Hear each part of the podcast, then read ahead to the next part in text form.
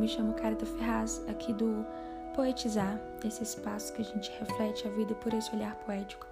E hoje nosso bate-papo é sobre a sustentação da dor e as bases que apoiam a ideia de que, pelo menos por algum tempo, o sofrimento estará presente em sua vida. Esses momentos de choque acontecem quando nos deparamos com verdades absolutas, verdades autossustentáveis, como a vida. Assim que uma criança vem ao mundo, como a morte, assim que uma pessoa parte do mundo. A própria dor é um fato, é uma verdade absoluta. Quando dói, é inegável que, é, que aquilo nos incomoda, né? Assim como também o estado de alívio quando nos desgarramos daquele sofrimento. Todos são exemplos de verdades absolutas. Grande parte dos momentos de maior veracidade de nossas vidas são construídos nas relações com o outro, com o meio. Isso acontece porque precisamos nos revelar para nós mesmos. As relações, ao meu ver, são práticas espelhadas de mim para eu mesma. Essa dinâmica me faz adentrar a minha essência, o meu eu mais verdadeiro. Né? E já que estamos falando de verdades, falemos dos momentos de ruptura dessas relações, de partida, dos desligamentos, esses que são oásis de profundas transformações, ressignificações e transmutações. É uma metamorfose de quem nós éramos, quem somos, para quem seremos. A dor da perda do fim de um relacionamento, da perda de um emprego, da perda de um sonho, de esperança. Esse, esse é um momento de confronto com uma verdade absoluta. Ela é uma grande professora. Ela pode ser disciplinadora, excessiva, cruel, desleal, mas ela nunca deixa de ser verdadeira. Independente de qual seja a sua motivação. A dor é real. Cada vez que você para uma ideia, um sonho, uma realização, todo o trabalho investido é real. E fazemos amorosamente, porque entendemos que a dor é a consequência do processo. Percebe que quando eu digo estado, a tristeza e a alegria têm a mesma qualidade, porque são feitos da mesma matéria passageira.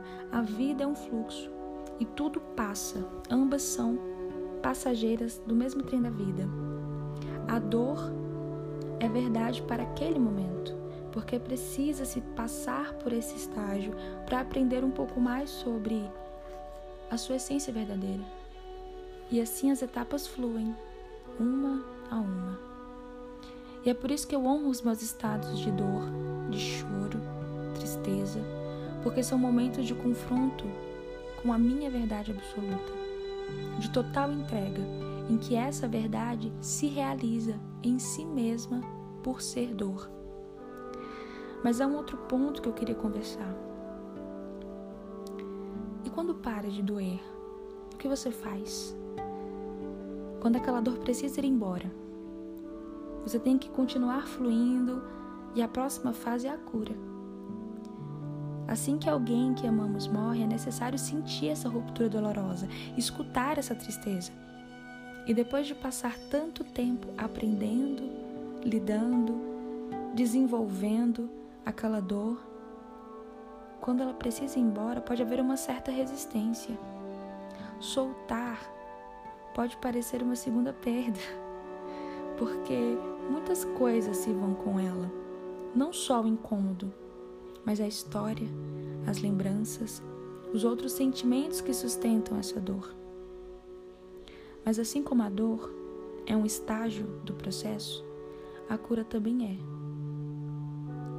Por ser a evolução da dor. Não decidimos sentir dor porque é um fluxo espontâneo da vida. Em algum momento iremos confrontá-la, assim como não decidimos pela cura, sendo um avanço natural de um machucado. Nossas emoções se regeneram assim como o nosso corpo físico. Assim que nascemos, caminhamos para a morte. Assim que nos ferimos, a dor caminha para a regeneração. Porque uma sustenta a outra. Essa é a dinâmica da existência.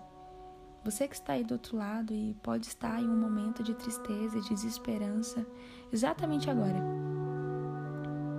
Assim como a tristeza te sustenta nesse estágio da vida, a cura é a continuidade dela, como uma ponte que se mantém em dois extremos.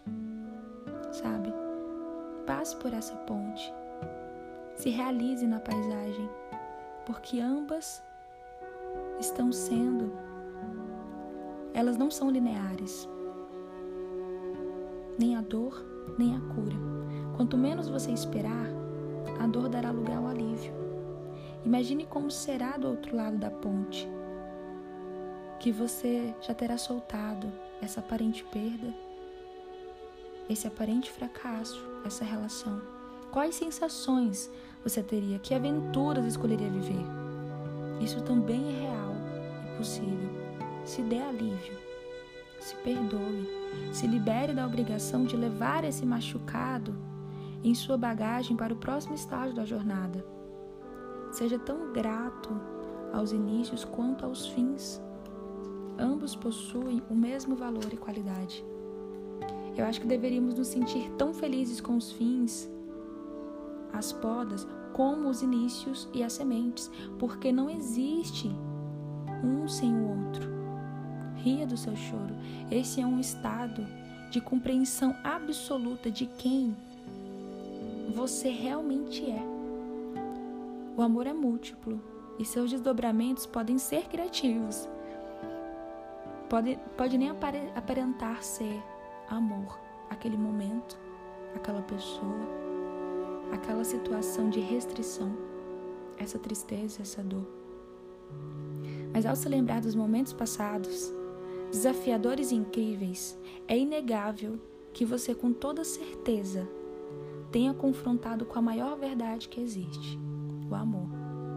Que para mim, essa palavra deveria ser um substantivo feminino porque se iguala a um útero que pare a todos nós. O amor nos ensina a viver e a vida nos faz ser amor. E eu quero agradecer quem chegou até o final aqui desse bate-papo. Eu espero que aí do outro lado as coisas melhorem e que dias mais iluminados cheguem logo para você, para mim, para todos nós. E é isso. Se quiser mandar seu feedback, eu fico muito grata e a gente se vê no próximo episódio. Um grande abraço.